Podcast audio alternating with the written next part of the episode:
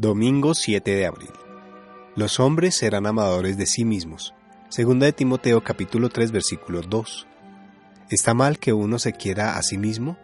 No, es normal e incluso necesario que sintamos un amor saludable por nosotros. Así es como nos creó Jehová. Jesús dijo, tienes que amar a tu prójimo como a ti mismo. Si no nos amamos a nosotros mismos, no podemos amar a nuestro prójimo.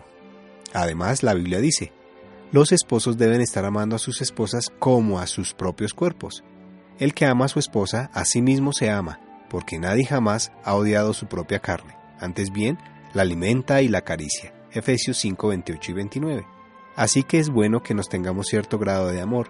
El amor a uno mismo mencionado en 2 Timoteo capítulo 3 versículo 2 es un amor distorsionado y egoísta. Quienes se aman en exceso piensan en sí mismos más de lo que es necesario se preocupan más por sí mismos que por los demás. Y cuando algo sale mal, a menudo culpan a otros en vez de aceptar su parte de responsabilidad. Esas personas egoístas no son realmente felices.